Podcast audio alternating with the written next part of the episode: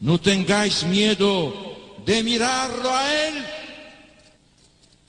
Mirad al Señor. Vosotros tenéis sed de vida eterna.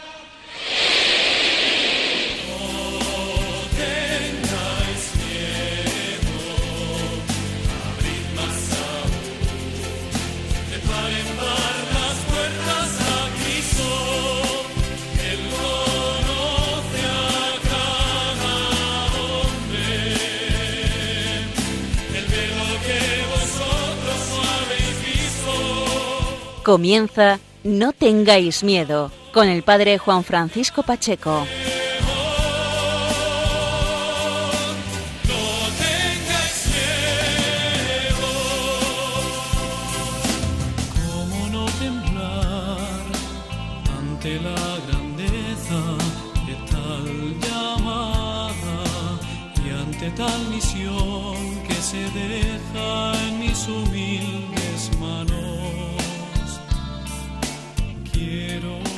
Buenas noches amigos de Radio María, bienvenidos una vez más a este espacio de la radio, a la Casa de la Virgen. Estamos en este mes de julio, ya hemos comenzado este tiempo de verano hace ya un par de semanas que comenzaba el verano, pero propiamente durante julio y agosto son los meses estivales dedicados propiamente al descanso. Así que desde aquí un saludo a todos aquellos que estéis descansando durante este mes de julio, que habéis hecho un parón en vuestras vidas laborales. Amigos, estamos eh, en este mes de julio, mes dedicado a la Virgen María, mes también en el cual celebramos al apóstol Santiago, patrono de España, y no, hay, y no hay que olvidar que también estamos dentro del contexto del año jubilar eh, compostelano, perdón, año jacobeo y también año jubilar guadalupense, que será clausurado el año jubilar de Nuestra Señora de Guadalupe el próximo 10 de septiembre. Y precisamente en Guadalupe, en el monasterio, en la Basílica del Real Monasterio de Guadalupe, eh, tenía lugar una celebración sacerdotal hace un mes aproximadamente, el pasado 18 de junio. Y tenemos esta noche el gusto, vamos a tener el gusto y el placer de dialogar con el neosacerdote de la Archidiócesis de Toledo, que fue ordenado presbítero el pasado 18 de junio en la Basílica del Real Monasterio de Santa María de Guadalupe, en Extremadura.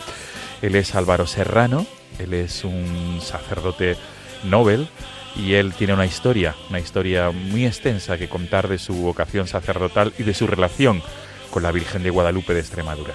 Este es el sumario, amigos. Vamos a comenzar en breves segundos a dialogar con nuestro amigo el Padre Álvaro, recién ordenado sacerdote, que ha cumplido un mes como neosacerdote el pasado día 18, porque fue ordenado el 18 de junio. Amigos, gracias por ser fieles a esta cita quincenal. Comenzamos.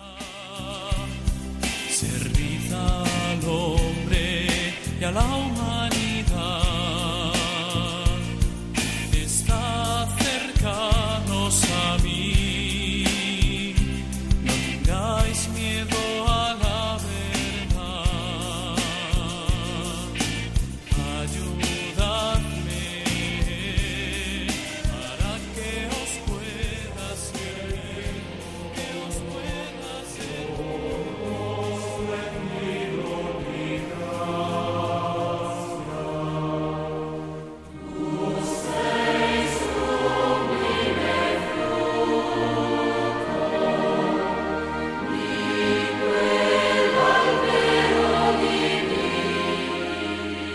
para aquellos amantes de la música de Marco Frisina, eh, aquellos que sabéis y que gustáis de la música de, de Marco Frisina, de Monseñor Marco Frisina, estamos escuchando uno de sus temas más célebres, Pane de Vita Nuova, porque el invitado de esta madrugada, de este, de este 20 de julio, eh, ha querido que sonara este tema musical al comienzo y al final de esta entrevista, de este diálogo nocturno.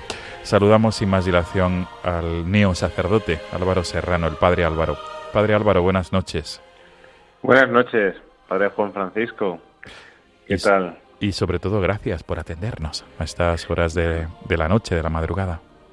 es un placer que, podáis contar conmigo, que puedan los, los, oyentes también escucharme. Para mí de verdad es un gusto porque tengo mucho cariño a esta emisora, a esta casa, a esta radio.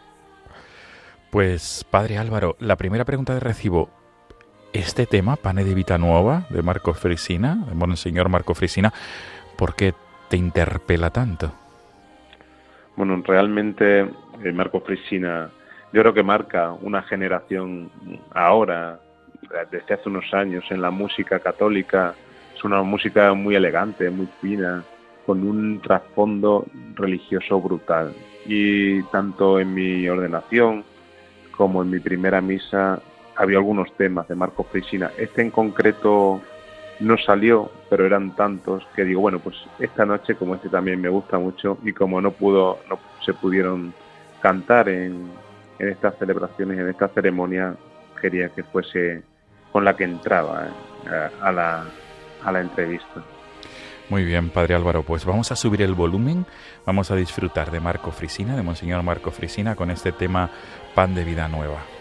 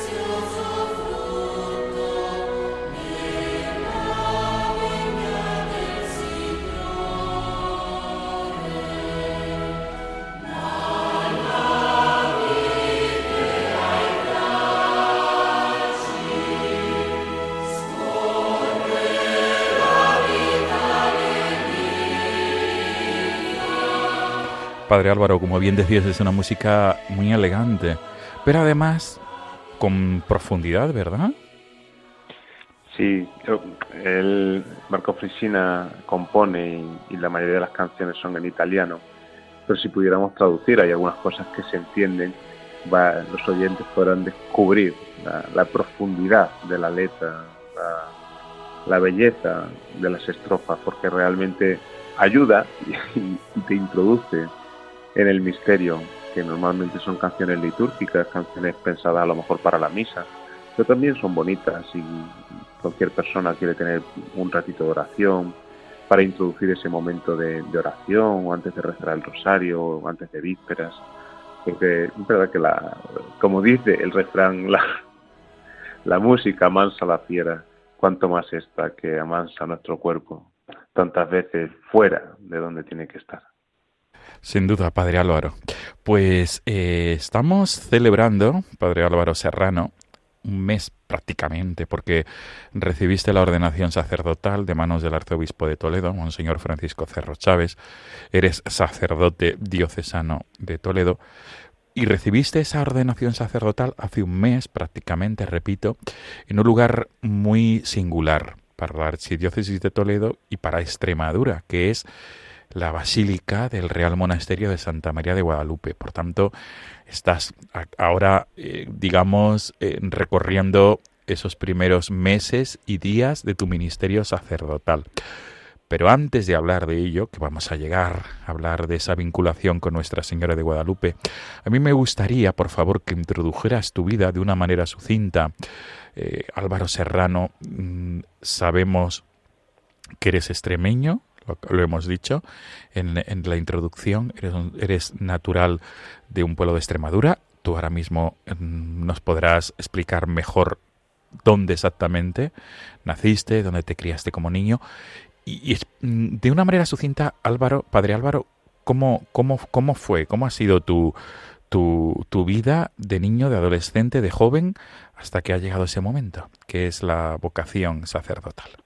Bueno, pues yo, eh, a lo mejor pueden tacharme de, de loco o a lo mejor pensar que, que no es así, cada persona tiene como una línea de pensamiento, pero yo siempre he pensado o he creído que la vocación tanto al sacerdocio como al matrimonio, como a, la vida religiosa, cualquier vocación, el Señor la da desde siempre. O sea, la, vocación al sacerdocio, yo creo que los que somos sacerdotes pueden descubrir que desde pequeño el Señor los ha llamado.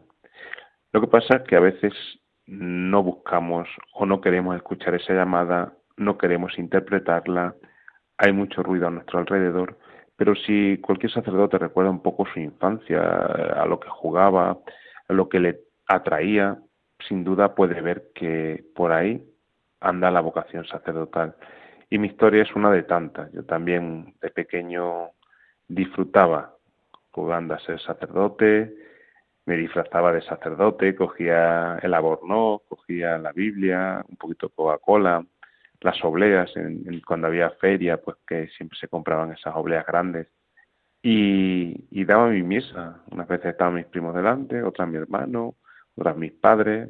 Bueno, yo me entretenía jugando a, dar misa, porque tenía como esa ilusión por dentro, ese fuego que, que es indescriptible, ¿no? Porque no se puede, como esa, ese impulso a realizar este tipo de cosas.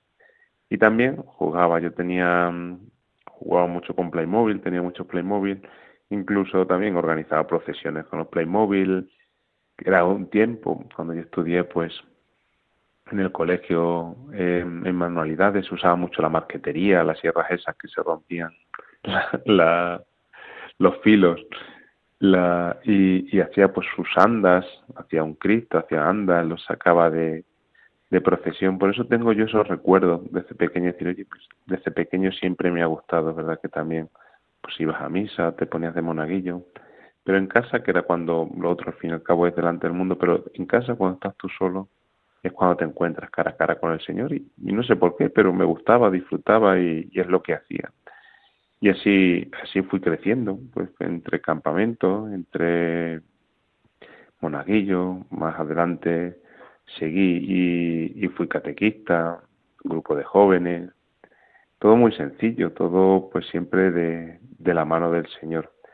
Soy de un pueblo de Extremadura, pero que lo toma la diócesis de Toledo. La diócesis de Toledo eh, tiene tres arciprestazgos en, en Extremadura, dos en Badajoz y uno en Cáceres, que es el arciprestajo de Guadalupe, y de ese pueblo, Castañar de Ibor, que pertenece a ese arciprestajo, así soy yo. Así que todas las actividades diocesanas normalmente las hacía con la diócesis de Toledo. Algún campamento, algún viaje a Santiago, recuerdo, JRC, bueno, aunque eh, JRC se prepara a nivel nacional, sí que es verdad que iba con, con el grupo de Toledo cuando fuimos a, a Fátima. Y todo eso, pues como iban empapando mi corazón, iba encontrando al Señor, se iba fraguando esa historia de amor, porque una cosa es que te guste el Señor, que juegues a ser sacerdote, que puedas disfrutar dando misa, pero otra cosa es irte enamorando del Señor. Esto, este ejemplo muchas veces lo pongo, digo, una cosa es ser forofo del Madrid o del Atlético de Madrid, eh, sacarte el abono, eh, comprarte la camiseta, eh, ir a los partidos o ver el partido por la tele. Y eso es ser muy del Atlético de Madrid, y es verdad, o muy del Madrid, cierto. Pero otra cosa es jugar en el Madrid. otra cosa es formar parte del equipo, bajar al césped, dar la vida. Entonces, como que hay un salto cuantitativo. Es yo es verdad que disfrutaba con todo lo que había alrededor, pero me faltaba todavía, yo creo, la fuerza o la, el, el paso a, a bajar al césped. claro, muy buen símil. Sí, y entonces, bueno, pues fui creciendo y ya en un en un Santiago de Compostela, eh, que también fue como justo como este año, un jubileo que fuimos los jóvenes, yo vine pues muy muy interpelado por el Señor, ¿no? Decir, mira, pues yo creo que es el momento, incluso estuve hablando con el rector del seminario, que en ese momento pues también supongo que iría allí a Guadalupe, yo lo encontré, estuvimos hablando un ratito, y cuando vine de, de Guadalupe, de, perdón, de, de, Santiago, con esa idea en la cabeza, dije, ah, bueno, pues se lo voy a decir a mis padres. Yo le, les puse a mis padres y digo, mira, pues yo creo que lo mío es el sacerdocio, yo quiero ser sacerdote. pero a mis padres no, no le pareció buena idea. no le gustó mucho la idea. Dijeron, como es normal, ¿no? Dice, tú vienes ahora mismo de Santiago, que has estado con muchos jóvenes, vienes muy alterado, no es una decisión que hayas tomado de manera objetiva, sino porque es verdad que cuando vas a, estos sitios, tanto campamentos, peregrinaciones, pues el corazón se vuelve loco, eh, porque conoces a mucha gente que piensa como tú, estás muy enfervorizado, vives la fe de una manera muy directa, eh, compartes tantas experiencias que a lo mejor no es luego lo que es el día a día, la, la forma que tiene el sacerdocio, la forma de seguir al Señor, porque las cosas del Señor y y aquí me darás la razón, Padre Juan Francisco, son lo ordinario. El Señor la mayoría de las veces se, encuentra en lo ordinario en el día a día. Y entonces cuando llego a casa y expongo esta situación, mis padres dicen, mira, no, no lo vemos, no. Estás condicionado un poco por todas las emociones del verano, también había hecho un campamento. Dice, lo mejor es que como había sacado buena nota en, en la selectividad, lo que ahora se llama la EBAU, pues me dijeron, mira, antes de que pierdas la oportunidad de estudiar lo que quieres, primero haz, un año de carrera y si luego ves que no es lo tuyo, pues te sales y te vas al seminario. Porque peor sería que te vayas al seminario, veas que no es lo tuyo, que ha sido todo pues una ilusión y quieras volver al mundo civil, a la carrera, pierdes como esa continuidad en los estudios, como esa continuidad de, de, de, de, esa formación, ¿no? Porque mi formación era técnica completamente, era 100% número. Eh, eran en el momento, pues, si hay oyentes que estén estudiando bachillerato o primero de carrera, pues ven la dificultad que entraña pues las, las integrales, las derivadas, eh, eh, cosas como muy, muy delicadas que tienes que estar sobre ellas para que no se te vayan olvidando y si te vas un año al seminario, todo letras, se te olvida esa, esa formación, esa continuidad y luego vuelves otra vez a números, pues como que era un poco difícil. Y mis padres ven que, mira, que mejor que espere un poquito, que aún es tiempo, si el Señor te llama, te llama siempre, y, que empiece una carrera. Y entonces, Álvaro, eh, ¿qué, ocurre a continuación? Sí, pues entonces me da la nota en la carrera que quiero. Yo, yo quiero estudiar ingeniería aeronáutica y en efecto me da la nota y empiezo a estudiar ingeniería aeronáutica en Madrid. Para mí es un sueño porque aunque yo sabía que, que estaba enamorada del Señor, sabía que era mi vida, también me gusta mucho volar, me gustan mucho los aviones, me gusta mucho todo lo que tenga que ver relacionado con el cielo. Yo creo que por eso me hago sacerdote también. Muy bueno, muy bueno, Álvaro. Sí, señor. Entonces, con todo eso, empiezo a estudiar la carrera y, ahí empiezo. O sea, me voy a Madrid con 18 años, eh, ahí en la Politécnica. En ese momento, cuando yo empiezo la carrera, muy pocas universidades ofrecen la formación de ingeniería aeronáutica y entre ellas está la de en Madrid me voy a Madrid a, vivir y ahí empiezo ya a estudiar. La carrera, pues son cinco años, cinco años de, mucho estudio, de mucho trabajo, de, pues eso, de un seguimiento casi sin tener tiempo para nada. Y el poco tiempo que tengo lo dedico a, a lo que es mi vida, a lo que es mi pasión, lo que me gusta, que es estar con, con los amigos, mm, visitar a la familia y sobre todo durante todo este tiempo no dejo atrás al Señor en ningún momento. Yo sigo yendo a misa. Sigo quedando con, con los amigos que había hecho en Santiago, en los campamentos. En, seguimos viendo alguna oración. Tengo mi grupo de jóvenes.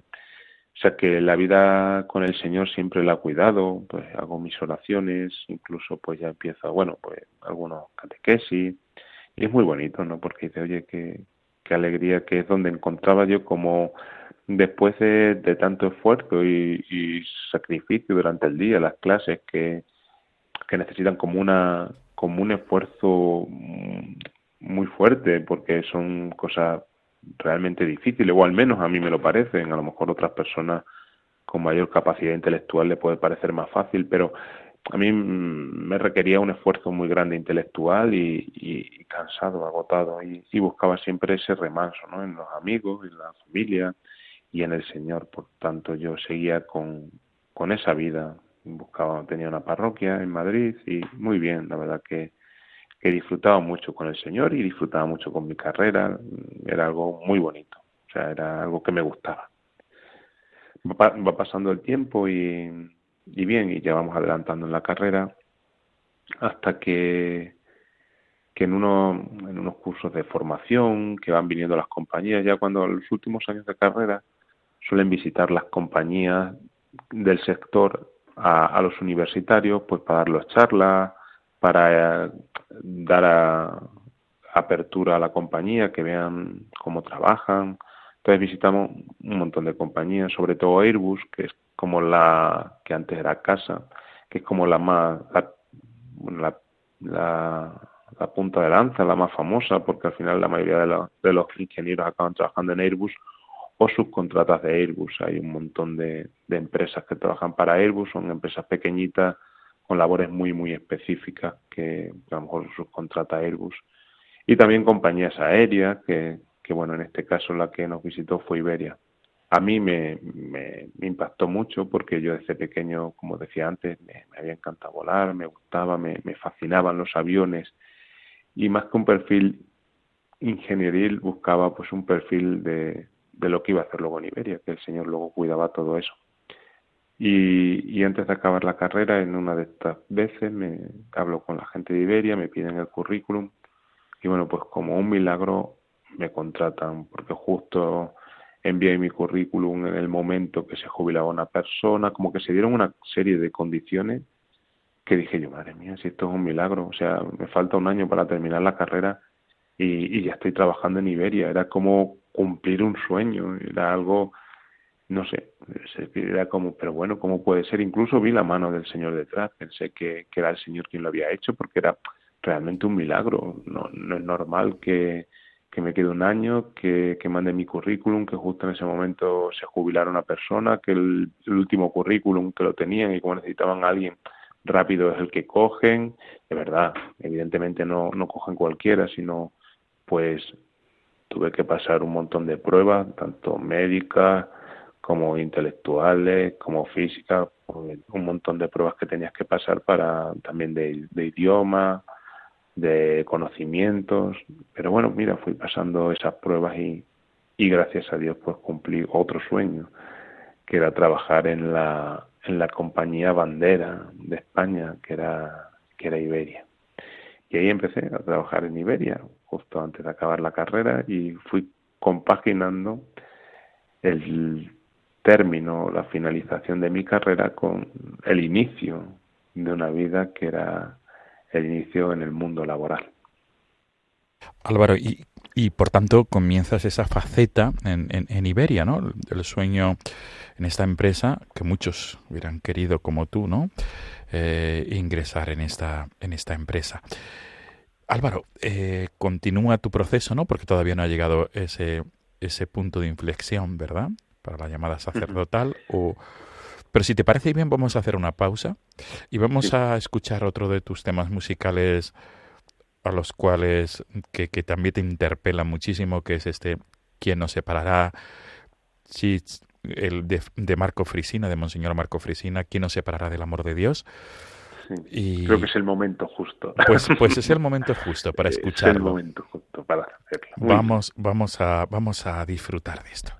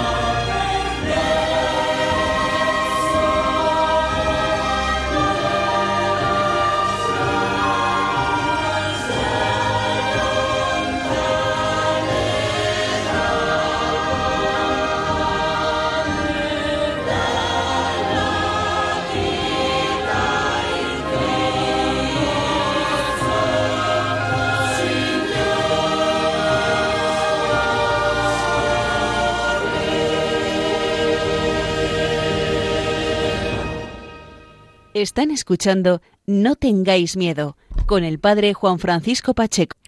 Álvaro, un tema que a ti realmente te, te, interpela y te hace mucho bien, ¿verdad? ¿Quién nos separará del amor de Dios? ¿Por qué, por qué decías, Álvaro, que has llegado, es el momento, eh, digamos, justo Sí. para hablar de ello? Sí, pues realmente dices, pues, ¿quién nos separará del amor de Dios? Yo en ese momento eh, empieza la compañía, eh, tengo la vida resuelta, he cumplido con mi sueño, estoy hablando de 25, 27 años, ya. Tengo todo, todo lo que humanamente se puede esperar, un trabajo fijo, indefinido, un buen puesto de trabajo, un sueldo, tengo una casa vivo en una urbanización, la cual pues se comparte una piscina con, con otras casas, una, una zona bastante tranquila, residencial, en las afueras de Madrid, eh, también tengo pareja. Y claro, ¿quién nos separará del amor de Dios? Es quizá mi trabajo el que me estaba separando, es quizá mi dinero, es quizá mi pareja, la vida cómoda. Y, esta canción me, digo, pero bueno, madre mía, si lo malo nos separa, ¿no? Porque lo que viene a decir la canción esta es ni la persecución, ni la espada, ni la muerte nos separa del amor de Dios, ¿cómo nos va a separar lo bueno? ¿no? Y, y yo realmente no, no derrochaba, yo no tenía una vida vanidosa, ni no, no, no, yo mi vida era muy normal, yo sencillita, yo no, no hacía nada de, de, del otro mundo, yo la verdad que, que muy bien, o sea, yo estaba, estaba contento con, con mi vida, pero claro, había un problema. Había un, un problema que yo llegaba y decía, pero señor, ¿esto es lo que tú quieres o, o es lo que yo quiero? O sea, pasaba el tiempo y yo digo, señor, ¿tú quieres esto de mí o, o no quieres esto de mí? Y me interpelaba mucho, digo, madre mía, qué es lo que querrá el Señor de, de mi persona. ¿no? Entonces, bueno, yo intentaba cubrir esa necesidad. Yo sabía, al fin y al cabo, interiormente yo sabía que el Señor me había estado llamando desde siempre y yo intentaba compensar esa llamada. Digo, bueno, Señor, pues ya que no voy a ser sacerdote, eh, voy a intentar darte todo mi tiempo libre. Entonces, como que hice un esfuerzo mayor. Empecé a ir a misa diario, dando gracias por todo lo que tenía. Eh, llevaba una vida de oración, incluso recuerdo que, que compré el diurnal, rezaba la liturgia de las horas, eh, mm, a lo mejor no todas, ¿no? pero que llevaba una oración continua, iba a las adoraciones perpetuas, de vez en cuando me escapaba y seguía siendo como monitor, catequista, tenía 25, 27 años, seguía poniéndome de monaguillo, entonces, claro, mi amor era y el atractivo que tenía el Señor para mí era muy fuerte y me interpelaba mucho y, y digo yo, Jolín, Señor, te estoy dando todo, pero no, no era suficiente. Incluso un evangelio que recuerdo que me daba pánico, terror, era el de el del joven rico, y no porque fuese rico, porque bueno, bien, tenía un sueldo, trabajaba, pero yo no, no, no es que fuera rico, pero sobre todo la actitud del joven rico, decir, Señor, he, he, hecho todo. Y yo hacía todo, ¿no? Intentaba hacer todo, cumplía los mandamientos, tal. Y el Señor decía, pues ahora deja todo y sígueme. Y decía, madre mía, es que parece que el Señor me está pidiendo eso. Y el joven rico no lo hizo, simplemente, pues eso, como dice Jesús, Jesús mirándolo con amor le dijo que le siguiera y Jesús me miraba con amor y me decía que lo siguiera. Y yo, pues, cuántas veces bajé la mirada como el joven rico y, y me di la vuelta y no respondía porque el tiempo iba pasando, iba creciendo, cada vez, pues, pues gracias a Dios iba teniendo responsabilidades más altas, iba ascendiendo la compañía. Incluso yo pensaba que era algo de Dios, digo, fíjate qué, qué buen puesto de trabajo, qué tal, eh, hacía donaciones económicas, intentaba de una u otra manera compensar eso que no era capaz de hacer por otro lado.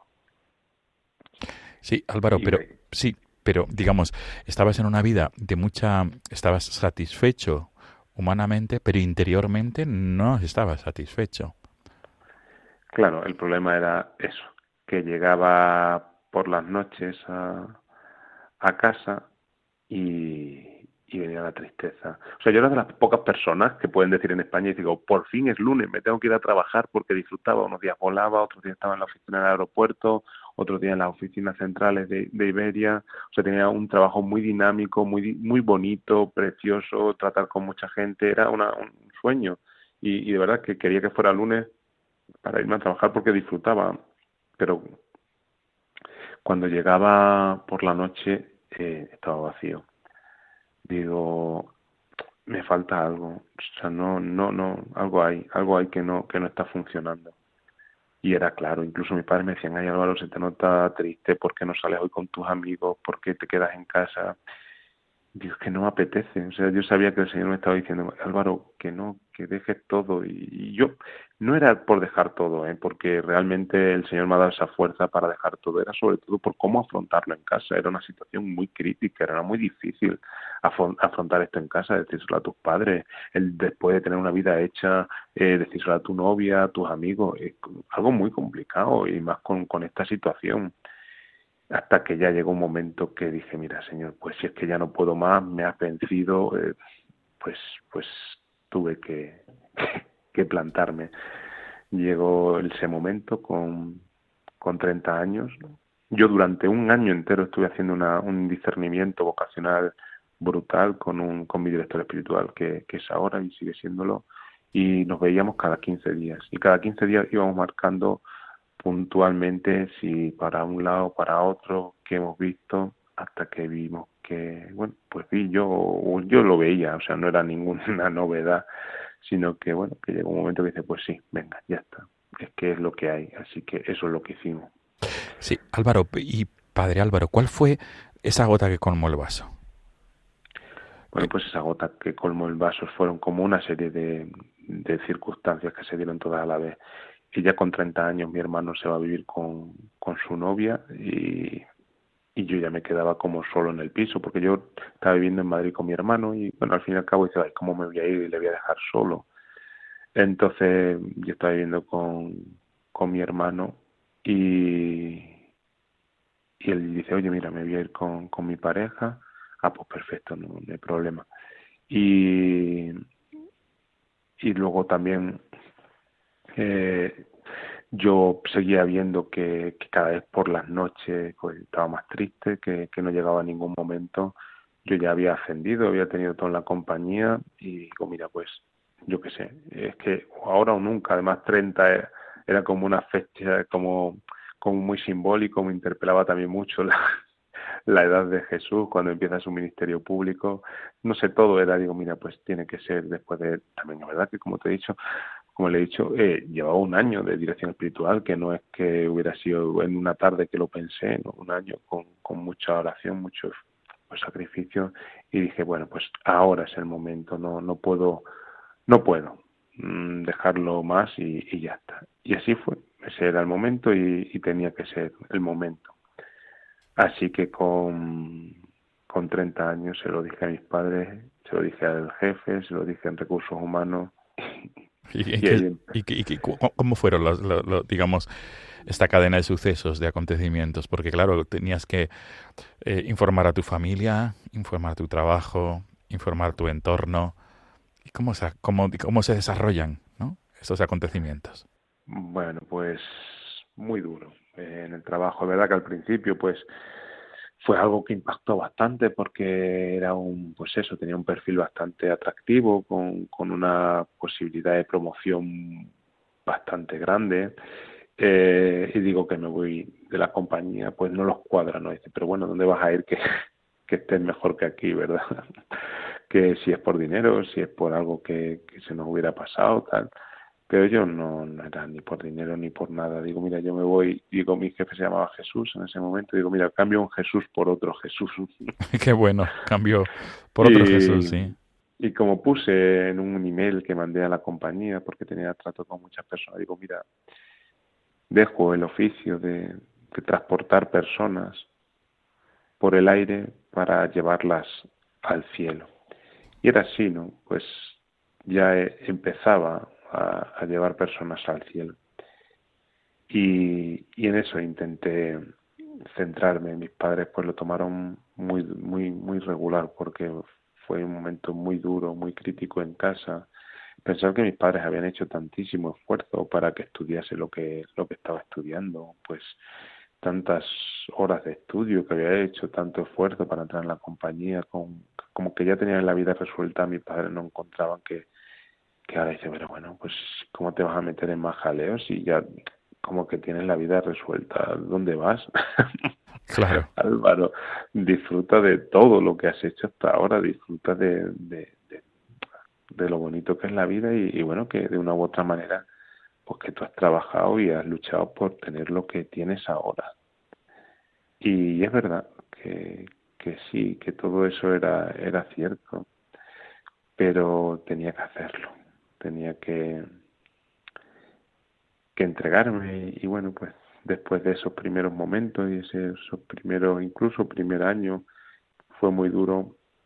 Luego mis padres cada día me veían más feliz, más pleno, más contento y poco a poco fueron entendiendo que, que era mi vida y, y que tenía que entregarme así. Y ahora, a día de hoy, gracias a Dios, pues están sumamente felices, sumamente contentos. El día de la ordenación fue un gozo, no solo para ellos, sino también para mí. Y, y bueno, yo creo que para todos que estábamos allí. Así que muy contentos, sí. Padre Álvaro, ¿y Guadalupe? ¿Por qué Guadalupe? ¿Por qué esa ordenación sacerdotal a los pies de la imagen de la morenita de las Villuercas? Bueno, es algo que, que el obispo me propone, lo vemos, nos vemos juntos y, a mí me parece, bueno, digo, bueno, pues el señor obispo sabrá, también es verdad que es el año jubilar eh, guadalupense, nunca hay, hay, había habido ahí una ordenación, como que se juntaban, yo soy extremeño, vivo cerca de Guadalupe, para mí la, la Virgen de Guadalupe es bueno, pues que casi lo es todo, ¿no? Porque tantas horas, tantos días, tantas veces he estado allí y que bueno, pues que, que, bueno, pues simplemente me, me dejo me dejo llevar por por esa esa esa propuesta del señor arzobispo y bien, como dice Santa Teresa, nada pedir, nada rehusar pues eso, nada pedir ni nada rehusar. Ve bien que, que sean esas fechas, que sea eh, en Guadalupe, pues perfecto, yo lo acepto y, y, me entrego a ello. ¿Cómo viviste la ordenación a los pies de la imagen, de esa imagen centenaria de Nuestra Señora? Bueno, la verdad que fue, fue todo muy, muy emotivo.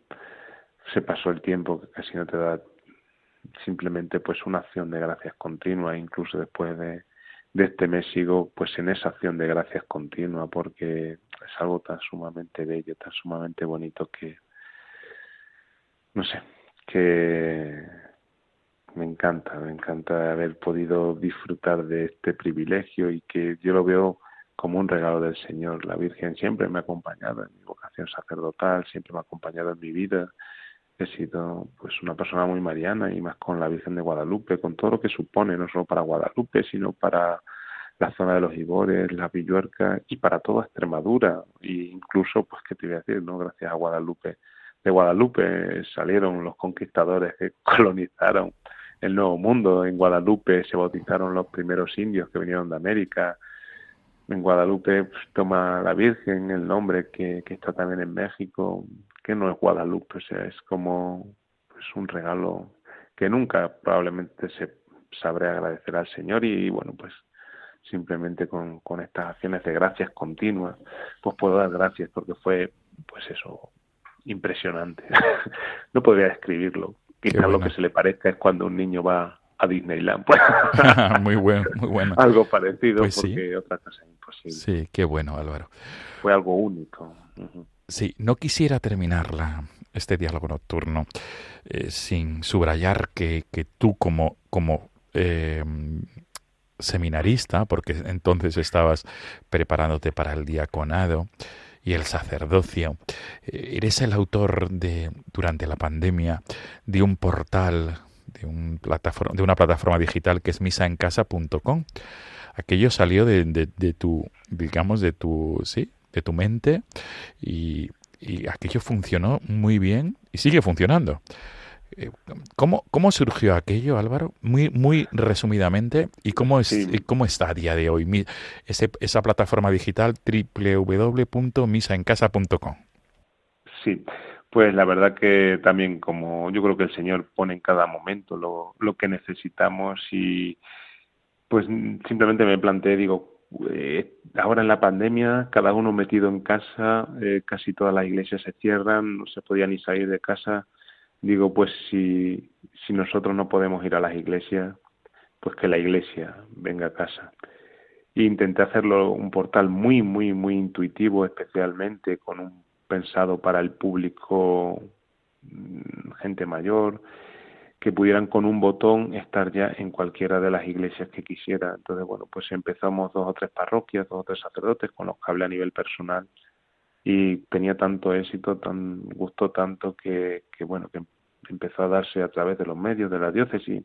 También le agradezco la, la difusión que dio usted porque porque bueno, los oyentes no lo saben, pero usted fue el primero que dio ese impulso, que, que vio la idea, creyó en ella, le pareció buena y empezó a mandar notas de prensa. Eso tuvo una repercusión y, empezaron a llamarme sacerdotes, eh, delegados de comunicación, periódicos, que se fue ampliando esto y así pudo llegar a ser lo que era, que fue el portal o bueno, está siendo de hecho, porque todavía no hay ningún portal que lo haga más grande de, España y probablemente del mundo, o al menos en misas en castellano de, de, emisión en directo de misas. No solo se pueden ver todas las misas de los que emiten en directo por YouTube, sino que incluso pues lugares, lugares para orar.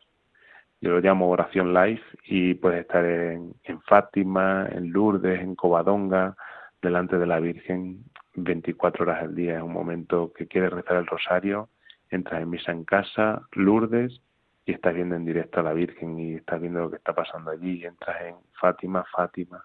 Es una gozada, la verdad que es un regalo del Señor que pudiera ser tanto, tanto es así, que llega a la congregación del culto divino y, el cardenal Sara me manda una nota de, de agradecimiento y de bendición para, para la web y para todos los que, que lo hacen posible. Qué bien. Qué bien, Padre Álvaro. Y, esto es ni más ni menos ese botón de muestra también de lo que tú escribías en tu empresa cuando, cuando pediste eh, dejar esa empresa aeronaut de, de, volar, esa empresa tan mm. famosa en España que es Iberia, cuando les decías a ellos, mm, dejo de, llevar personas al, al aire eh, para llevarlos al cielo. Es, sin duda, una de esas de esas motivaciones, ¿no? El portal www.misaencasa.com. Álvaro, no quisiera terminar, y ya es lo último de este tiempo de, de, de entrevista nocturna, sin que te dirijas a las familias, porque igual que tú, habrá más personas más jóvenes o incluso personas que se están que se interpelan, familias que no entienden esa interpelación como fue la tuya, que no entendía esa situación tuya de, de, de satisfacción humana, de, digamos, estabas, habías conseguido lo que muchos hubieran soñado, que es un buen puesto de trabajo, un, un nivel de vida asequible, sin embargo, lo dejas porque no te llenaba. Álvaro, ¿cómo te diriges a todos los oyentes de Radio María y especialmente a aquellos que puedan sentir esto o que puedan vivir lo mismo que tú? Pues eso, sobre todo como empezamos el programa con las palabras de San Juan Pablo II, esa canción no tengáis miedo, pues que no tengáis miedo a dejarlo todo porque cuando lo dejas todo encuentras el todo. Es, es importante para tener al Señor haberlo dejado todo, que solo Él sea el que llene vuestra vida, por poco que sea vuestra vuestro interior, que, que tengas esa llamada, aliméntala, porque realmente el Señor bendice y es cierto, y ahí ya lo puedo decir, que todo lo que tiene esta vida no es nada comparado con el Señor, que ya el Señor te da el ciento por uno en esta vida y encima podremos heredar la vida eterna.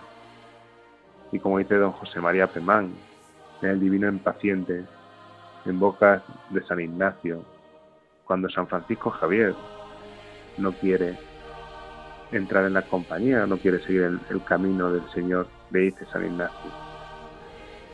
¿De qué le vale al hombre ganar el mundo si pierde la vida eterna. Muy bien, Álvaro. Pues nos quedamos con esas palabras. ¿De qué le vale a un hombre ganar el mundo entero si pierde la vida eterna, si pierde el alma? Sin duda, Padre Álvaro Serrano, Nobel sacerdote, recién ordenado, hace un mes prácticamente, el pasado 18 de junio, en la Basílica del Real mm. Monasterio de Santa María de Guadalupe, en Extremadura. Extremeño, oriundo de Castañar de Ibor, en la comarca de los Ibores de Extremadura. Y una vida, pues una vida ajetreada, como también como mm. la de Ignacio, como la de Francisco Javier, hasta que has encontrado ese camino ¿no? que te da paz interior y que te satisface, que es la vida sacerdotal. Todo lo mejor para ese nuevo ministerio que vas a llevar a cabo en tus parroquias de Extremadura, donde el señor arzobispo de Toledo, donde don Francisco Cerro, te encomienda estar durante estos primeros años de sacerdote. Padre Álvaro Serrano, mil gracias. Nos quedamos con este tema de Marco Frisina. A ustedes y pido mucha oración por mi persona. Yo también encomiendo a los oyentes de tu programa. Feliz noche. Feliz noche, Padre Álvaro Serrano. Todo lo mejor y feliz año guadalupense. Gracias.